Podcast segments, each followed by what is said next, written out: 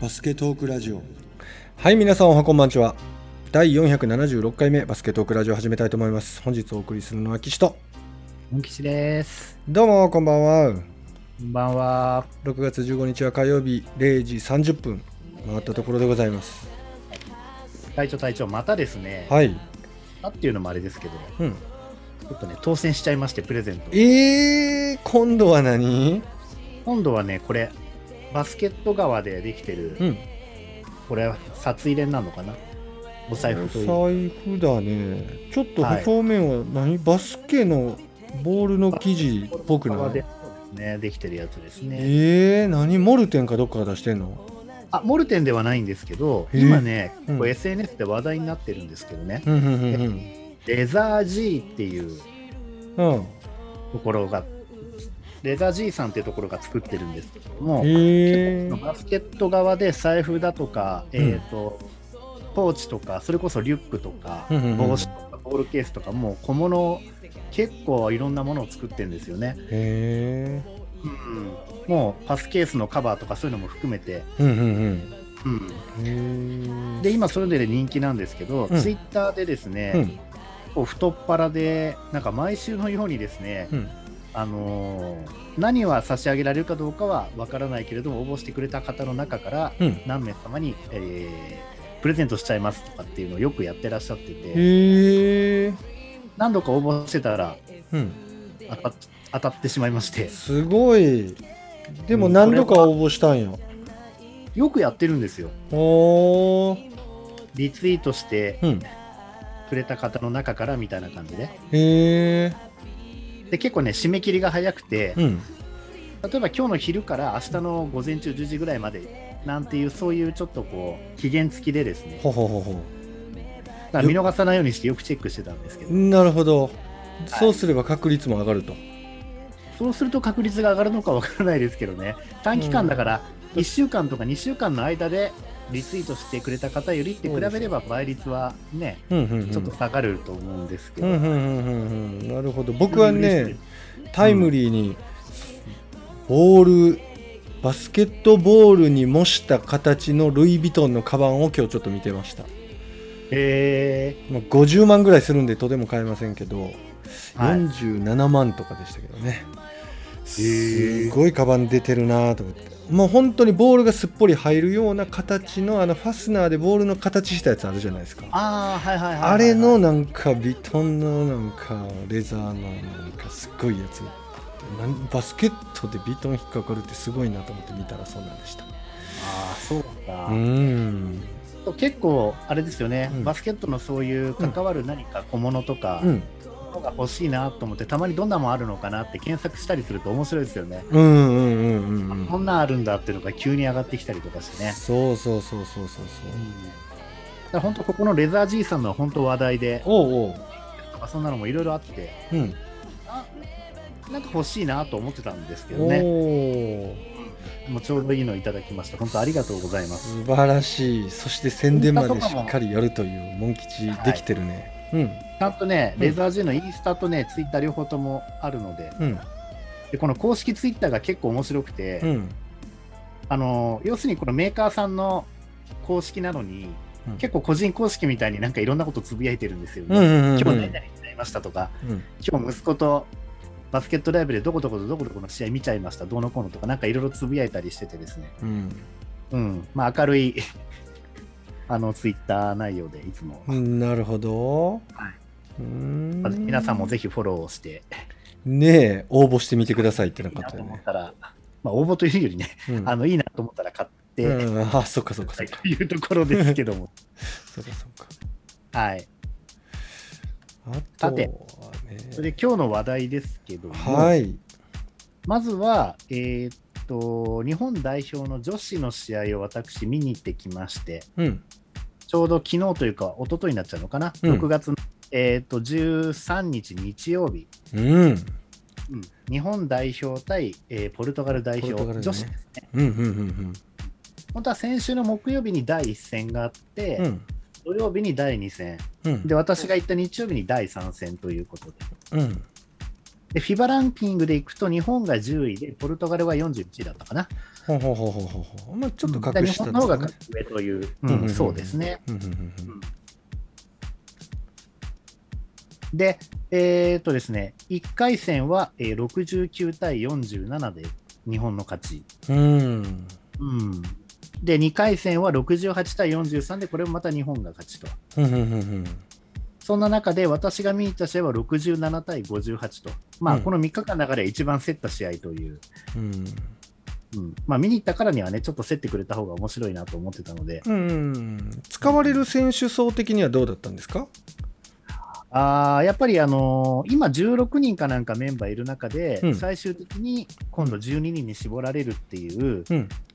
そういうところの中での大会でしたので、割とですね、うん多くの選手を使うっていう感じになってましたね、やっぱり。なるほどなるほど。うんだから1ピリ最初スタメンが5人いて、うん。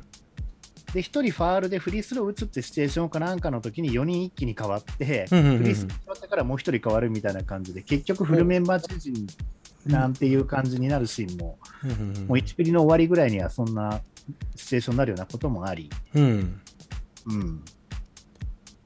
なるほど。まあ、いろんな選手見れて面白いっていうのもありましたけれどもね。結構大きいチームなんでしょ？ポルトガルって。大きかったですね。うんうんうんうんうんうん、やっぱりリバウンドはかなり、あの苦労するんじゃないかなっていうふうにうん。見られてましたよね、試合前から。で、うん。実際、うん。まず第1試合の時69対47で勝った時ですけれども、うん。面白いなと思ったのが、まずスリーポイント指数。うん。スリーポイントは、えー、と日本が45分の11うん。で、ポルトガルは16分の1。え16分の1低いな。そう全然スリーポイント入んないんですよ。入んないというか、打たない、もう16と16分の1と45分の11ですからね。うんうんもう打ってうんる本数が全然違う。そうやね。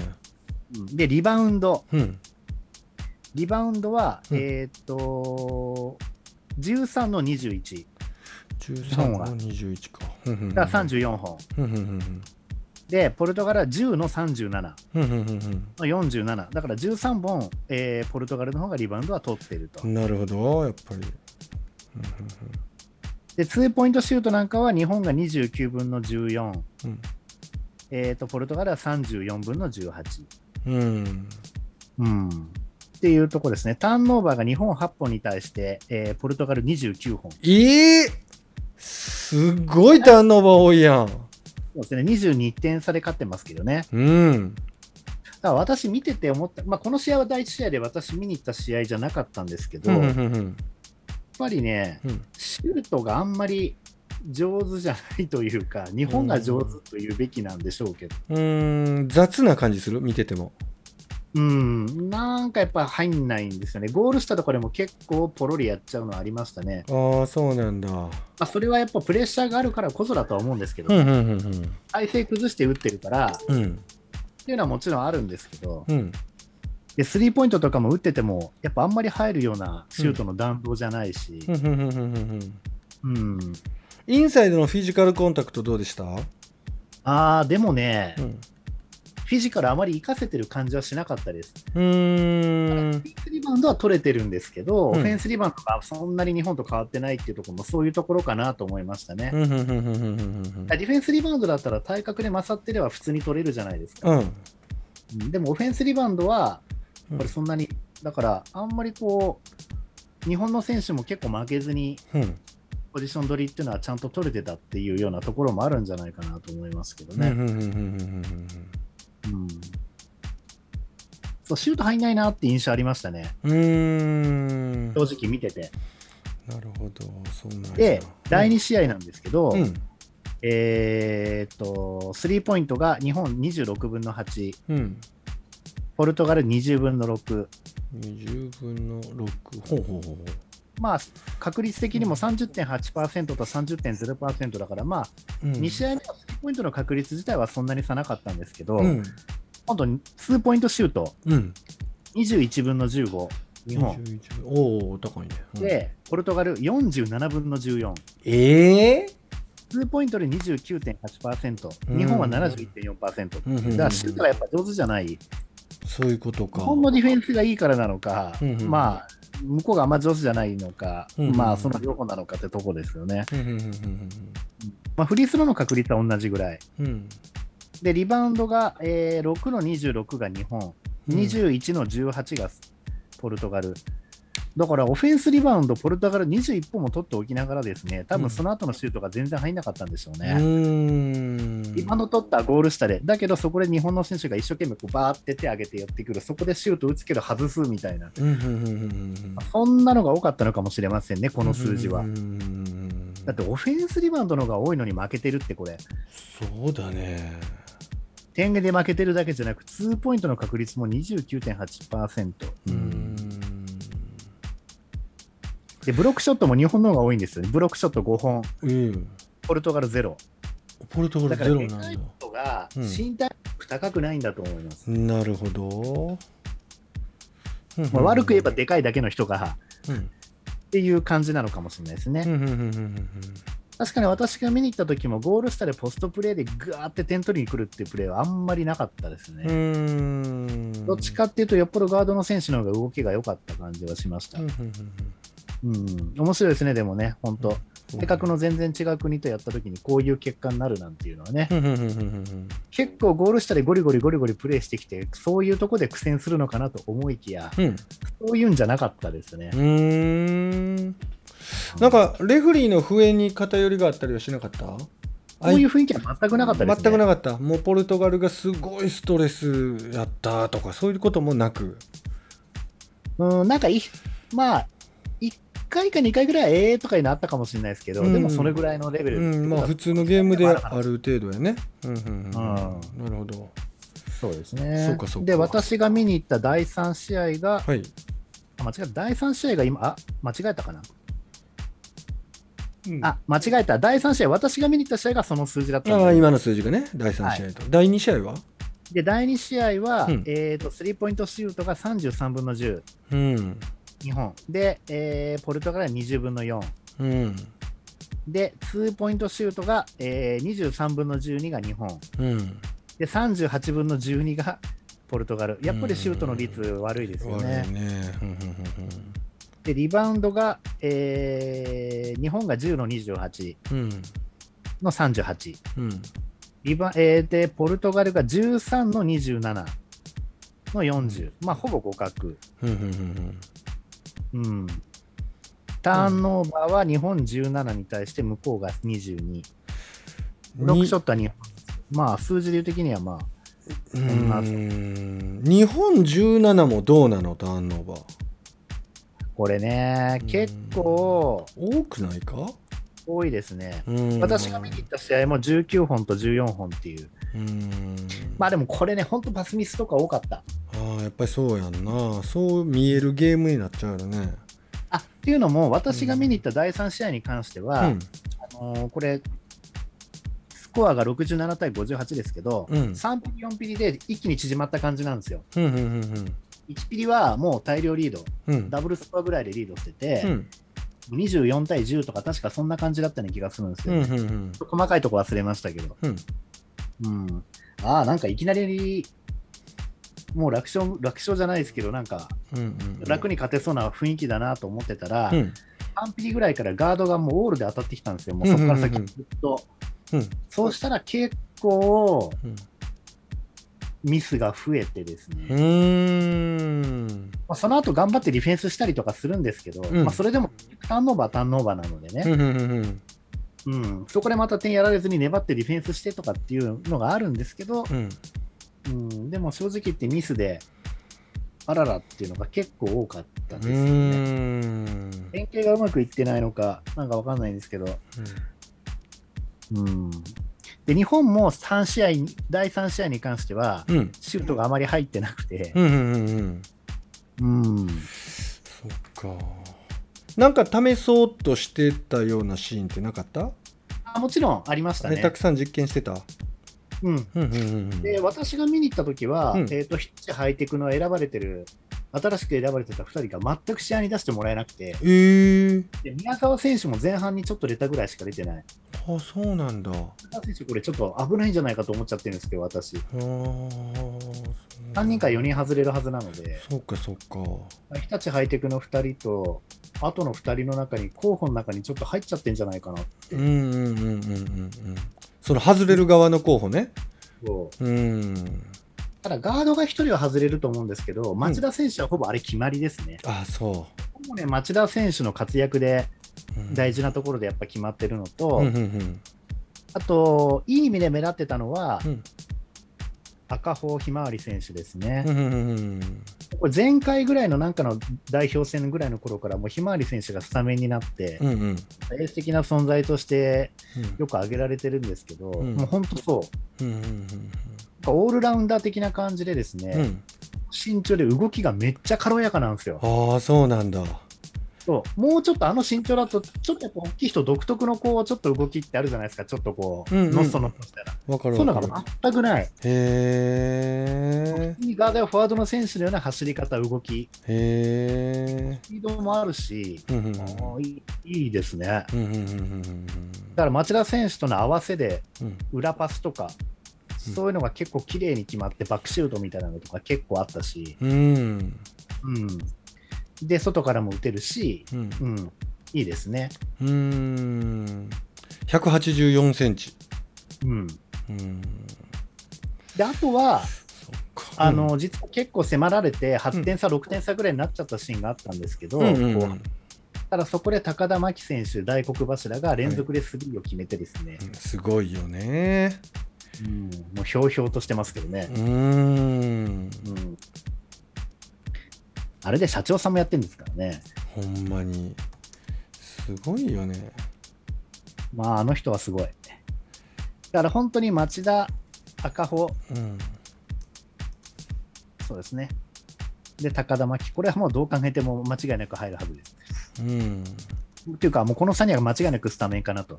うんうんうん私が見に行ったときは、あとスタメンが、うんうんえっ、と、三好選手。え誰？三好選手です。三好選手うん、この三好選手が、うんあのこの3つの試合全部を通してでの MVP ということで表彰されてました。うんうん第1試合と第2試合では両方とも2桁得点。うんで、第3試合の時はスリーポイント確か1本しか決めれなかったんじゃないかったと思うんですけど、うんでもやっぱ動きはそれでもまあ良かったっちゃ良かったですうね。ーん。なるほど。そう。で、あとは、うん。あ、消されてるなとか、うんあとはこの選手やっぱ成長させたいんだなって思うような使い方されてる選手が1人いたんですよ。これはね、東堂七子選手ですね。ねミス結構連続でミスしてたんですけど、それでもね、なんか下げないんですよ、ホーバスさんが。ああそうなんだ下げずにずっと我慢して使ってたんへで、ーまあ、チャンスを与えて活躍させたいっていうのが、なんかどっかにあるんだろうなっていうのが私は見てて感じましたけどね。うん。だから今まで、あの入れてなかった選手で、うん。今回、うん。残る可能性があるっていう選手の中に、うん。まあ、東堂選手もうん。いるんじゃないかなっていうふうに私は感じてますけれどもね。うん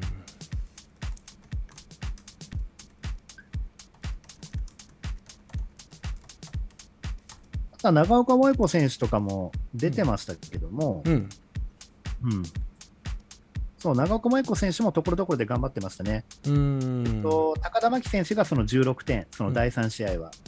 で、長岡選手が15点、うん。で、赤穂ひまわり選手が12点、うん。で、アシストが松田選手9本、9で、本高田真希さんと、うん。えーマウリ・エブリン選手、この2人が3本3本みたいな感じですかね、アシストは。うんうんで、ひまわり選手、リバウンドも日本で1位、うん。うん12本うんですね。あとはポルトガルは、うん。マリア・クヘア選手っていううん。10番の選手、これ身長何センチなんだっけな、この選手が1人一番点取ってたっていうことなんですけど、うん。ガードの選手ですね。ほうほうほう。ガードこのの選手が結構スリーポイントとか決めてて、うん。うん。まあ、それで一番点取ってたって感じで、でっかい選手じゃなくて、実は。あそうなんだ。187センチでちょっとごつい選手とかいたんですけど、うんうんうんこの選手とかよりもガードの選手の方が点取ってましたし、うん。この辺の選手が、えー、とガードの2人の選手が上から当たって、日本にプレッシャーを与えて、うん。ミスを誘ってってことで、うんうん。日本が追い詰められる羽目になったというか、いうところでしたので。うんうんうん。うん会場がですね、どうん。えー、と横浜武道館。横浜武道館。でこれ横浜文化体育館のところを今うん。壊してですね、あめっちゃ古い体育館やね。で実はうん。本館はうん。あと今から1年か2年後にできるんですよ。うん。メインアリーナは。うん。で先に、えー、とサブアリーナだけが完成していて、うんサブアリーナの方に確か3000だか5000ぐらい入るようになってるんですよね、サバリーナでねすごいな。うん、でそこに私は行ってきたと。うん。で横浜エクセレンス、まあ、東京エクセレンスが今度横浜エクセレンス名前どうなるかわかんないですけど、うんうん。なるんですけど、うん。ここがホームになるってことで、うん。おそらくそれはこれからできるメインアリーナではなくて、うん。今回私が言ったこのサブアリーナの方をメインにするってことなんじゃないかなと思ってます。なるほど。まあそれでもクリアしてるんだね5000人を5000人ぐらいは入るってことじゃないですかね、そういう。ことやんね3000人ぐらいなのかな、でも。でも女子の会3000人だったらちょっとクリアできないよね3000人だと B2 は OK じゃないですか、あ確か B2 は OK なんかうん。まあでも見やすかったですね。うんああそうなんだ私、2階席のうん一番安い席にしたんですよ。うんうん要は、あのベンチの後ろなんですけど、うんベンチの後ろなんだけど、もっとコートの外側より、コートの四角よりはもう外に出ちゃってる。ああなるほど。ぐらいのところ、四つ四つ角の延長ぐらいのところから見てたんですけど、でも見やすいアングルだと思うけど。そうですね、でもあんまり今度上すぎちゃうと、コートが小さすぎちゃったりとか、後ろの方でも距離も結構近かったし。うん、うんうん。うん、まあ見やすくて、あとうん椅子がすごく座りやすくて、ええそうなの？どんなの今の座りやすい椅子って。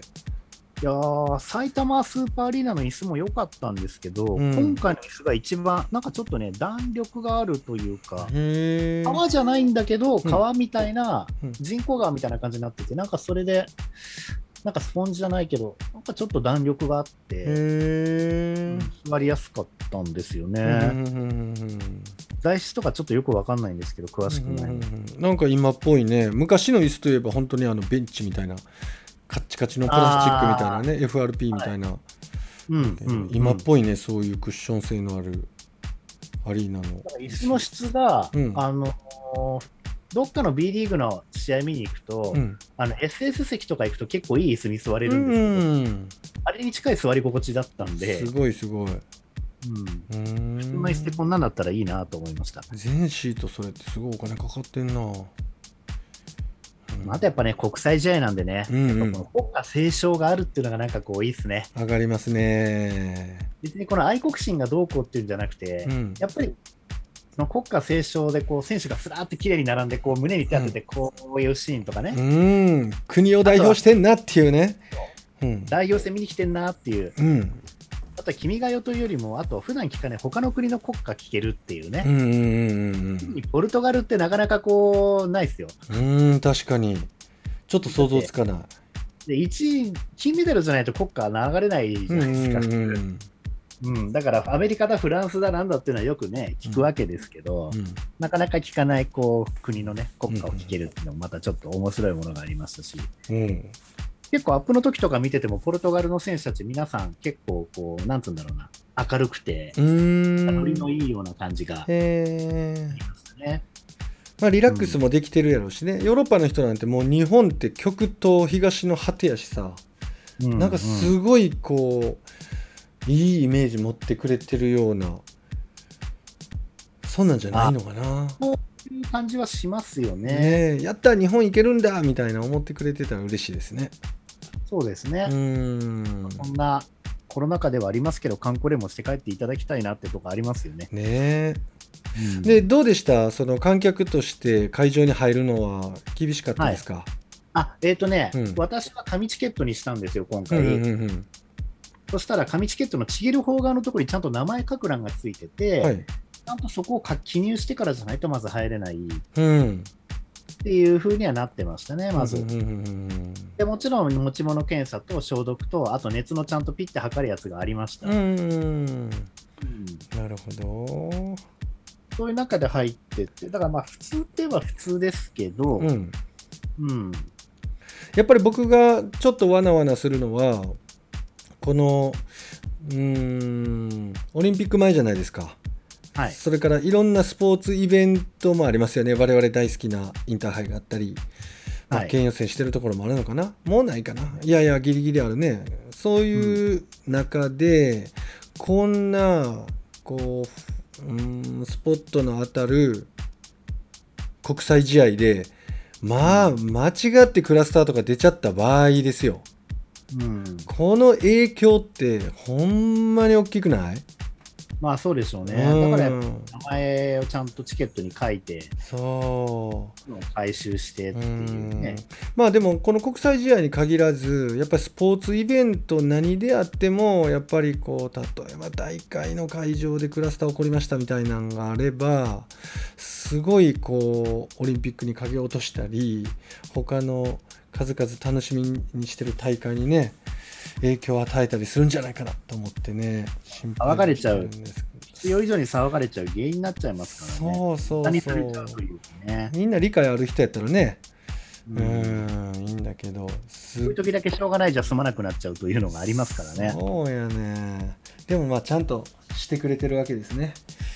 うん、そうですうね、んうんうんちょうどね、私の斜め後ろの角のところが、うん。うんうん。ちょうどリップ席になってまして、うん。落ち着かなかったですね。誰かいんのかな、誰かいんのかな？って、ついつい後ろ見ちゃうんですよ。ええー。VIP 席で今までこう有名人とかと会ったことあるの？有名人？うん、誰か VIP 席に誰か来んのかなって言うから誰か会ったことあるのかなと。初めてなんで分かんないですけど、あリップ席って実は結構遠くにあるじゃないですかね。あああ、そうなの？もう前の前のど真ん中にあるわけじゃなくて、どっちかっていうと、野球なんかもそうですけど、うん。結構上の方にあったりとか、うんで、うん。今回もあんな一番端のところなんで、うんただ一応、試合の終盤ぐらいにちらっとうん。見たら、うん。ちゃんと島田さんとうん。三谷、うんいらっしゃい。てました。ああ。すごいね。教会上層部？うんあとはちゃんとうん帰りにこうちらちら見ながら歩いてたら、やっぱり上の方の報道席のところにうん中川明乃さんはいらっしゃいましたし、おうところどころでかい、でかくてスラッとした女性の方何人かいるなと思ったら、やはりうん。元日本代表とかで見たことあるような感じの方とかね、えやっぱこういう国際試合行くとえね、うん。絶対いますね。ああ、そうなんや。絶対し知ってる人を全然一人も見なかったなんてことはまずないです。ああ、そうなんやね。やっぱりねうん。うんうんうんまあ、今回は女子の試合だったしう、ん。うんまあ、こんな時期だってこともあってか、うん。うん。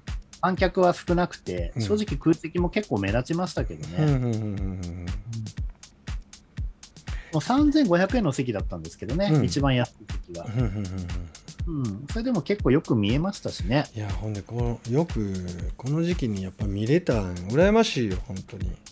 そう見れるっていう、この機会を逃したらもったいないっていうのが、確かに。やっぱり言っちゃいましたうね。ん。なるうん。ほど。あと、暁ヴィーナスさんたちもいて、うん。なんかちょっと桜をこう、桜をイメージした感じの、なんかこう、ひらひらひらひらピンクのうん。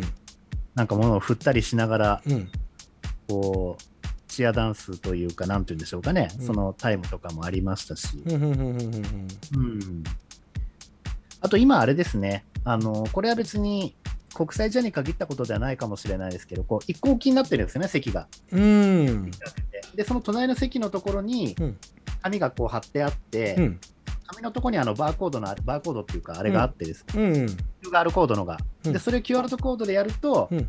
パンフレットが見れるという。おおなるほどなるほど。はい。先週紙で配らない。紙で配らない。そう、紙で配らないで自分でその QR コードで見るみたいな感じ。なるほど。うん。それすごいいいね。その QR コード読み取ったらどっかの URL に飛んで、うん。どうなの？PDF に飛ぶの？PDF だったかな？えっ、と、まだ残ってるかな？履歴で。う。んウェブサイトに飛ぶのか PDF あ。読み込むのかどうなのかな？ウェブサイト、あ、PDF になってますね。こうやってどんどん回していく感じで。おお PDF だね。あちょっともうちょっと上に持ち上げて。あーああああらちょっと消えちゃってんな。あ。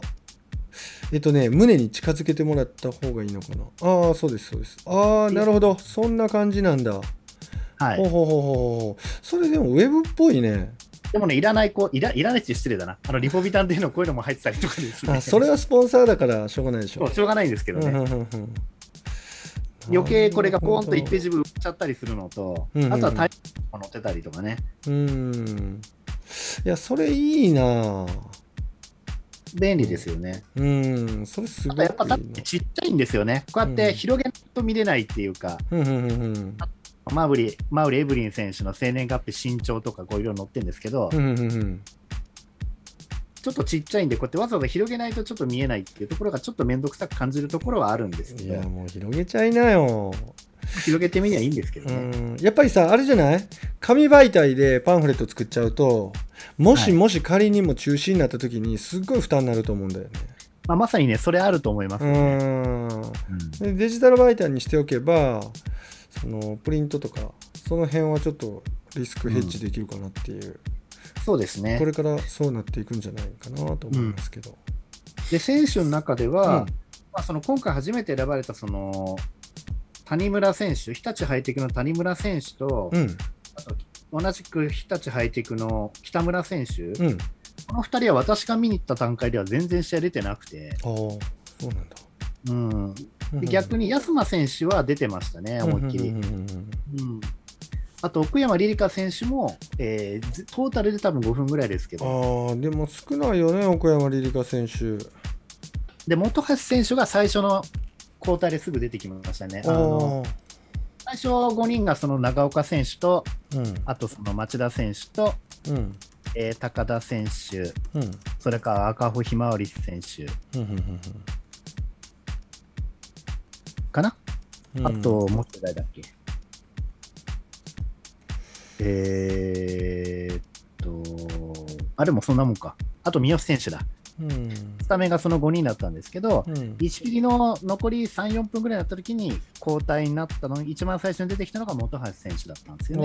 なるほど。で本橋選手も正直、私が見た試合ではあんまり活躍できなかったですね。うーん。まだやっぱり本人も7割の出来なんていう完成具合っていう話らしいんですけどもね。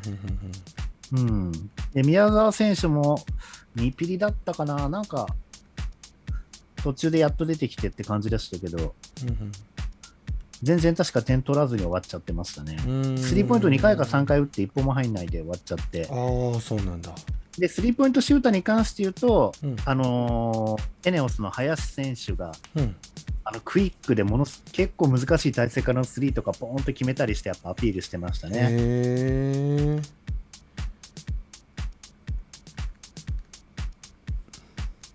だから三好選手と林選手はもうすごくアピールできた大会だったんじゃないかなと思う。うん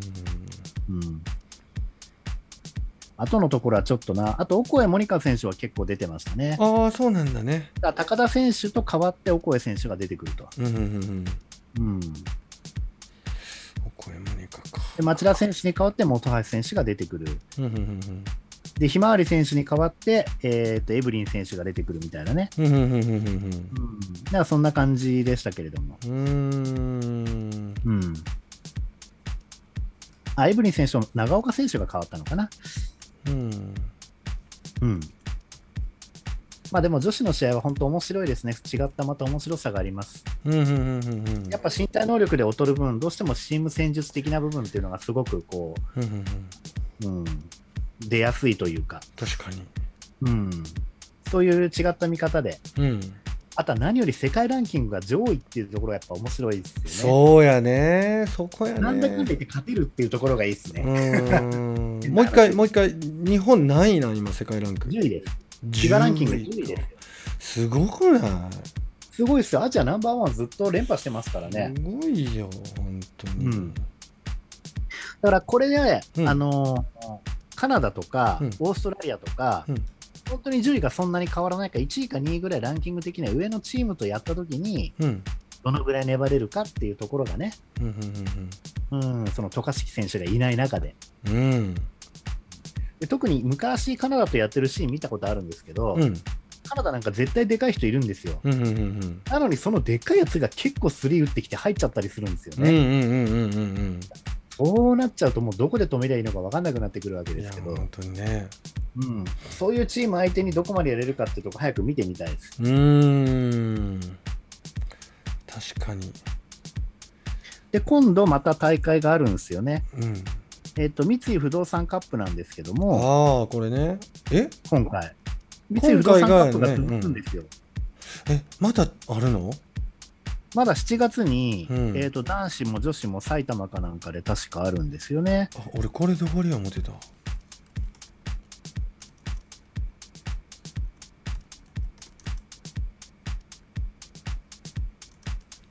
あれ？モン吉さん？あ男女のスケジあュール。聞こえてるね。うん。埼玉大会、うんなんかね、サイトが見づらくてすっごい嫌だ。うーんほんと見づらい。この B リーグにしても。ええー、と今はあれ？B リーグ急に見てんの？うん、暁5の方のを見てるんですけど、うんすごいなんかね、見たいあれがね、対戦国ベルギーとプエルトリコとやるみたいですね、女子。うんうんうんうんうんうんうん。そうなんやベルギー強いんじゃないの？プエルトリコも強そうですね。うん。こういうのもいちいち世界フィバランキングないとかってこう書いて載せてくれるとね、パッと見てわかって、なんかそういうのダメだな。サイトどうしても。すうーんごい不評ですね。あそうなんだ。ちゃんと見てる人から不評ってことは、うんうんうんうん。見てる人のために作られてないですね、これは。う。ーん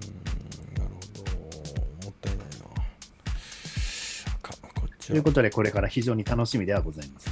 ですねうん。で、暁5プラスっていうところで先行予約ができるんですよね。うんうんうんだなんかもあるんですけど、うんこれが予約できるの1人1枚なんですよ。うんだから誰かと一緒に行こうと思った時に2人分のチケットは取れない。取れないと、うんうんこれがまた使えないシステムだなと思いましたけど、本当やでね2枚ぐらいまでは取れるようにしてくれよと思うんですけどね。うーん。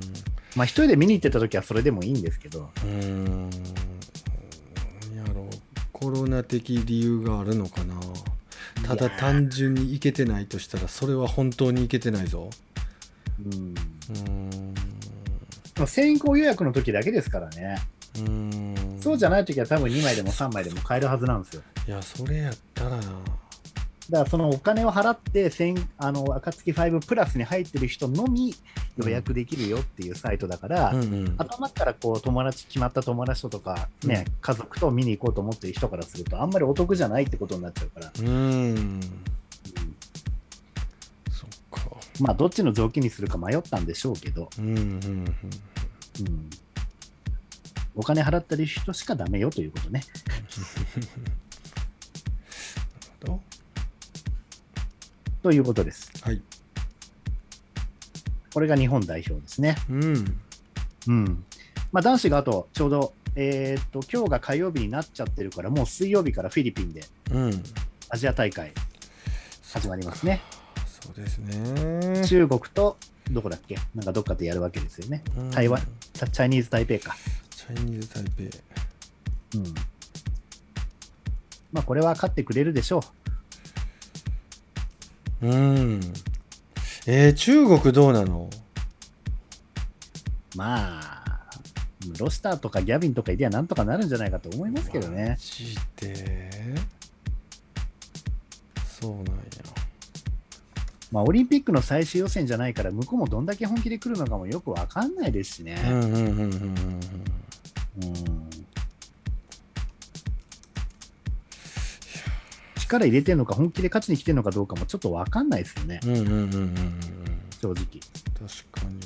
わざわざフィリピンのバブルに入んなくちゃいけないわけだし、うん。数日とはいえ。そうやんな。うん。うん今度ちょっと B リーグとかの移籍情報とかですけど、うんちょうど私が先日収録してる時に、うんあの仙台の桶谷ヘッドコーチがうん仙台を退任するってことで、うん以前昔のチームだったキングスに移籍するんじゃないかと思って、うんどうなんだろう。次の日本当にキングスに移籍しちゃったっていう、うんうんこれのところまでは話をしてたと思うんですけど、うんうん。まあいろんなニュース流れてましたけどね。うんまあ、コー・フリッピン選手がね、今度、キングスに行くという。うんで、あの方もともと沖縄育ちかなんからしいんですよね。生まれだか育ちかなんかが沖縄で。なの？だから多分、あのーセミファイナルでうん千葉と、ね、琉球が対戦したわけですけど、うんこの時琉球のホームでプレーをして、うんなんかいいなって思っちゃったのかもしれないですね。てかもうその頃にはもう交渉になってたはずなんですけどね。うんこのタイミングでもう決まるってことは。うんうん本当、今年は荒れてますよね、でもね。うんなんか大きな移籍が多いです。例えばアルバルクだったら、うんもう B リーグ元年から竹内ジョージ選手がアルバルク出ることになりましたよね。うんうんだいぶ長いこといたよねそうですよ。B リーグの最初のところからいたわけだから、もう、最初はね、本当は日立にいたりとかして、うん日立にいた時のがトータルでは長かったりするのかもしれないですけど、うんうんうん結局アルバルクの竹内ジョージみたいな感じにもう完全になっちゃってましたからね。うんうんうんうん。アルバルクファンは結構ショックだと思いますし、うん。で、何より今日だか昨日か、もっとショックだと思われるあれとしては、安藤聖也選手がアルバルク出ることになりましてね、うん。新たなる挑戦をすることに決めたということで、どこ行くんだろうって話ですね。やっぱ優勝2回とか経験した上で、うん。新たな挑戦っていうと、普通だったら海外ってイメージしちゃうんですけど、多分今このタイミング海外じゃないと思うので、そうやね。そう考えると B1 に上がってきたばかりの、うん。広島はもうないんじゃないかなと思うんですけど、あんだけ選手ってるからもう。だから群馬あたりとかかななんて思ってみたりとか。うん今更ブレックスにも行くとかっていうのはないような気もするので、うん。うんね、そういう話だったりとか、あと、セバスチャン・サイズ選選手がね、何よりもね、うん。千葉からアルバルクに移籍をしまして、うん。まあ、今回アルバルクね、プレーオフにも出れなかったから、とうとうアルバルク無事切れたかみたいな、本気の本気出してきたっていう、もう札束ビンタとかいう声が、でうんお金持ってるとそういうふうに言われちゃうんですね。うんどうせお前札束でビンタしたんちゃうみたいな。うんでシーホース三河なんかはガードナー選手と、うんあとミスタートリプルダブルのカイル・コリンスワーズ選手契約あの継続になりましたね。うんあとは滋賀がね、あのーサイネオフェニックスにいるラベナ選手のお兄さんを獲得するって話だったんですけど、ああそうやね。それ前も言ってたね。ね、あれが揉めて結局まだ決着ついてないみたいですよね。なんだ。うん。あとはなんかあるのかな。京都はサイモン選手、得点王のサイモン選手、うん。チームの得点王のサイモン選手、そのまま継続になりましたし、うんあとは、あ、でもな、全然決まってないチームもあるんですよね。宇都宮ブレックスなんかまだ選手誰も発表してないし。そうなんやで、今日やっとコーチ陣が3人継続決まりみたいな、うんうんうんうんそっちが先決まったねそっちが来ちゃいましたね。うんうんうんうん。あとは、うん、あとは、ね、富山グラウジーズがマブンガ選手とスミス選手、そのまま継続になり、うんうんあと、晴山ケビン選手がなんか富山グラウジーズに行ったみたいですね。うーんそうなんやそそれ知らんかったなうん。で、安倍選手と揃ってスキンヘッドが2人なんていう、そんなツイートが上がってましたけども。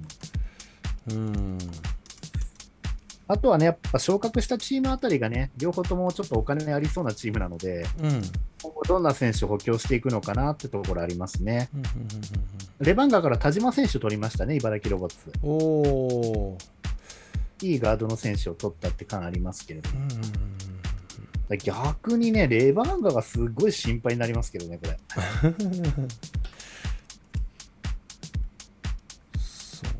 千葉ジェッツもまだ日本人選手はほとんど発表されてないし、うん。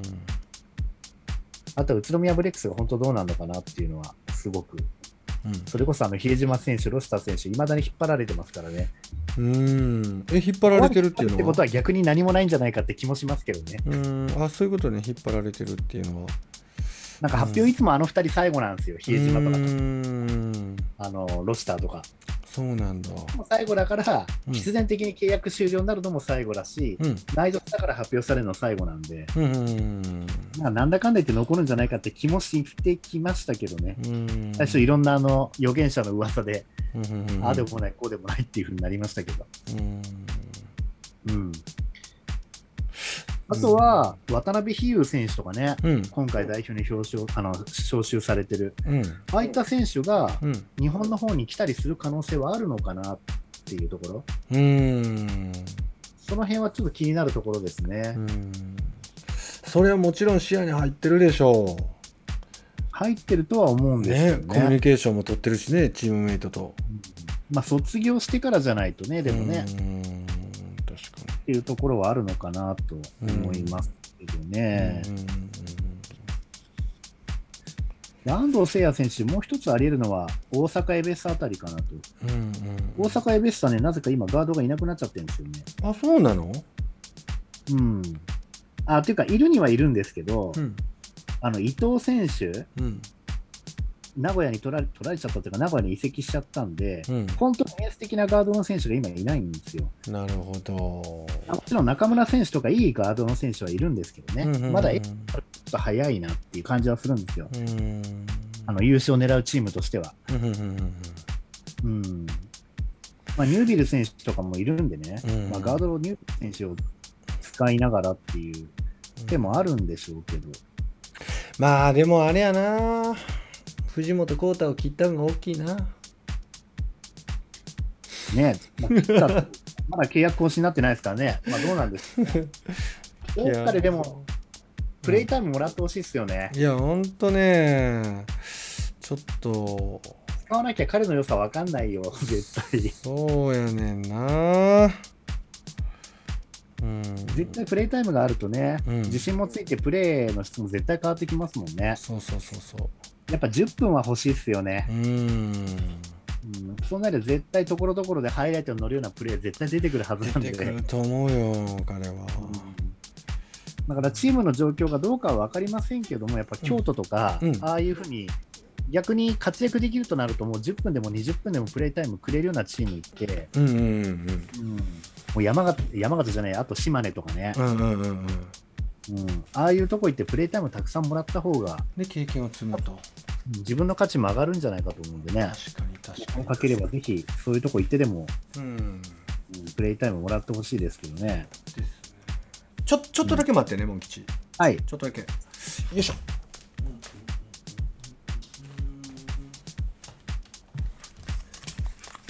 はいお待たせしました。はい。あとは、やっぱり今年の面白かったところは、うん。あとは新種ブレイブウォリアーズがやっぱりね、うん。結構勝ち越して開けてたってところで、うん。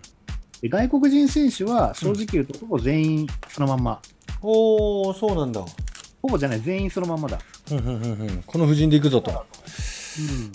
意外だなとは思ったんですけど、うんうん。その代わり日本人選手でね、うん。その前田レオ選手と岡田裕太選手、うんやっぱ取って、あと三河から熊谷光選手も取ったんで、うん。割と日本人選手の強化にうまく、そうやね。大成功だね。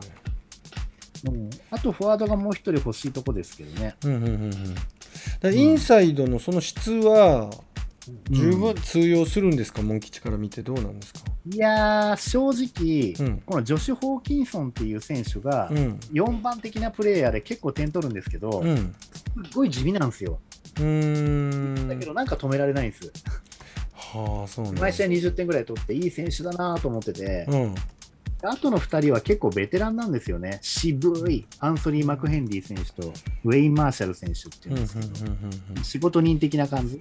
だから本当にヒーローになる系ではないんですよ。ゲームを支配する系ではないんですけど、うん、もうチームが誰か一人にこう、何かを任すというよりは、やっぱりフォーメーション重視の、うん、やっぱそういうこうシステマチックなバスケをやるチームなんで、うん、仕事人みたいな選手の方がチームとしても扱いやすく、実行しやすいのかなっていうことでは、まあ、うん、ただ今より上に行けるかっていうと、ちょっと、今より下にはいかないけど、でも上にも行けるかどうかっていうと、ちょっとって部分もあるので、本当一人ぐらいちょっとパワーアップできるような外人選手を1人ぐらいを混ぜてほしかったなっていうのが私は見てて感じましたけど、ね、あそういうことなん。や。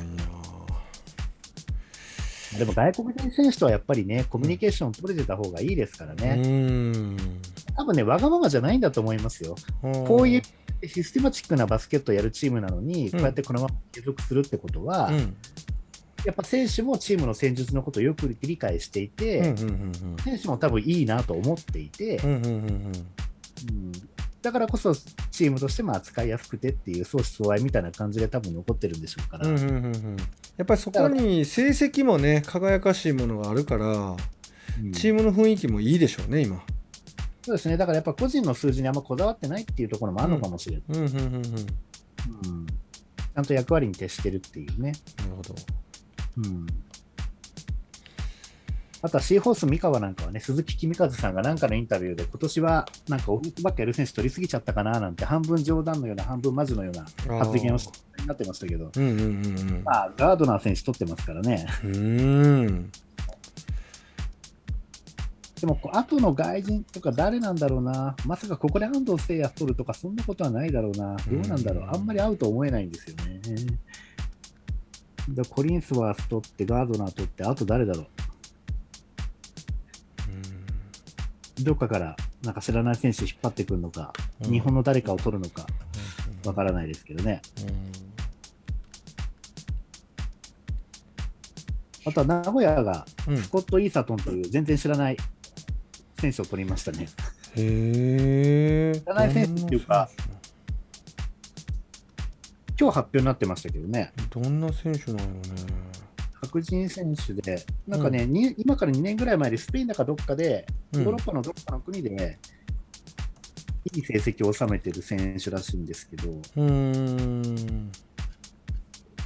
結構体格も良くて、うん。うん。えー、っとですね、本当これ新しい選手ですね。えっと、アメリカ合衆国、ドイツだ、イタリア、ドイツ、じゃドイツ、スペイン、そう、スペインで、2020、21年、だ要は去年、うん、で、結構、個人スタッツでいい成績を残してるらしいですね。うん。うん、206センチ、106キロ。うん、今日発表された選手の中では完全にこの選手がすごく新しくて誰っていうような感じでしたけど、逆に気になるかなっていう感じですかね。なるほど。うん、うん、っていうところです。ちょっと、あとはもう、目玉の選手の動きが結構今年は大きいので、うん、から先の1週間ぐらいでまたドカーンとなんか来るかもしれないなと今のところ目玉なのがやっぱその竹内ジョージ選手あたりどこ行くのかってこととか、うんうんうん、単純にあの宇都宮、千葉の残りの選手どうなるのかと、うんうん、というところでしょうね。なるほど。まあ、以前ここで取り上げた噂は半分当たって半分外れているので。いやいや、当たりすぎてもちょっと不気味よね、ほんまに。だから噂に関しても、こう根も葉もない噂流すの誰だって怒ってる人もいる一方で、うん、そういう噂噂があるからまた面白いんだっていうのもありますよ、ねありえないようなのが10個あるうちの1個ぐらいは本当にあなっちゃったりとかすると、うん、次にまたそういう話が出てきたときに、うん、嘘でしょ、いやでも、あれがあったからな、みたいな感じになって。ね、本当にこんなにあの B リーグ、あの選手どこ行くんだろうっていうことでね、こんなに注目されるようになるなんて思わなかったですけどね。本当に。うん。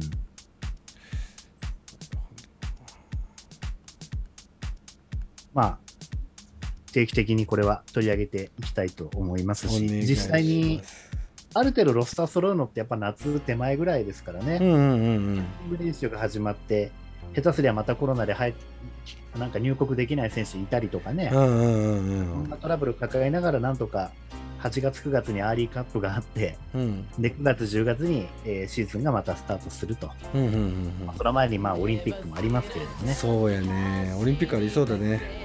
うん、これ一つすごい気になることがあって、うん。オリンピックってうん。3x3 なんかもあるじゃないですか、うん。1試合10分じゃないですか、うん本当に10分のその1試合しか見れないんですかね、チケット取れてる人ってね。ああ本当だあまりにもって感じしません、まあ、実質はね、確かに10分でも、でもタイムアウトとかも選手が自分で取るタイムアウトだし、うんまあ、バスケの10分っていうのは20分ぐらいあるじゃないですか、うん実際は。だけど 3x3 の10分って本当に12分ぐらいしかないと思うんですよ。うーんっていうかさノックアウトがあるでしょ、そう。下手するとすぐ早く終わっちゃう。すっごい早く終わる時もあるよね。それ、うん。オリンピック見に行ってそれで終わっちゃう。あある一定期間、A ブロックの試合3試合は見れるとかう、んそうなってるんでしょうかね。そうしてほしいよね。まあ私は取れてもいないし、まあ関係ないっちゃ関係ないんですけど、うん。実際そこどうなんだろうなと思って、確かにあれでうんもしたらちょっと納得いかないなって感じしますからうね。んいやそれだけで考えるのはやっぱりあなた関東の人間ですよやっぱり関東に住んでない人はその10分に絶対行けないからねあ、そうっすか。やっぱりそうじゃない？関西から新幹線乗って10分のゲーム見るためにってなかなか腰重くない？あ、それが日本の試合だったらまだね。うんでも日本の試合かどうかもわかんないじゃないですか、今。いやそうかそうか。選べないんだなチケット。はい。そうだ。日本の試合だったらまあ、100歩譲って、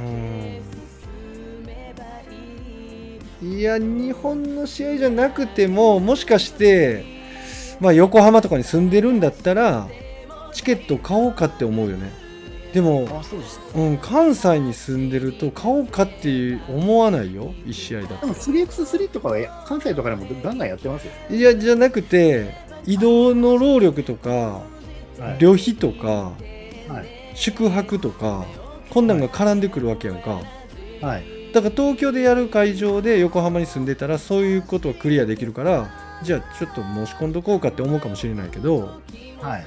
関西に住んでる僕たちがもしかしたら10分のゲーム1試合しか見れないってなって宿泊新幹線で見に行こうかチケットどれ見れるかわからへんけど買おうかとは思わないよねやっぱ普通思わないですよね。りやっぱ思わない。だから私もだから、うん。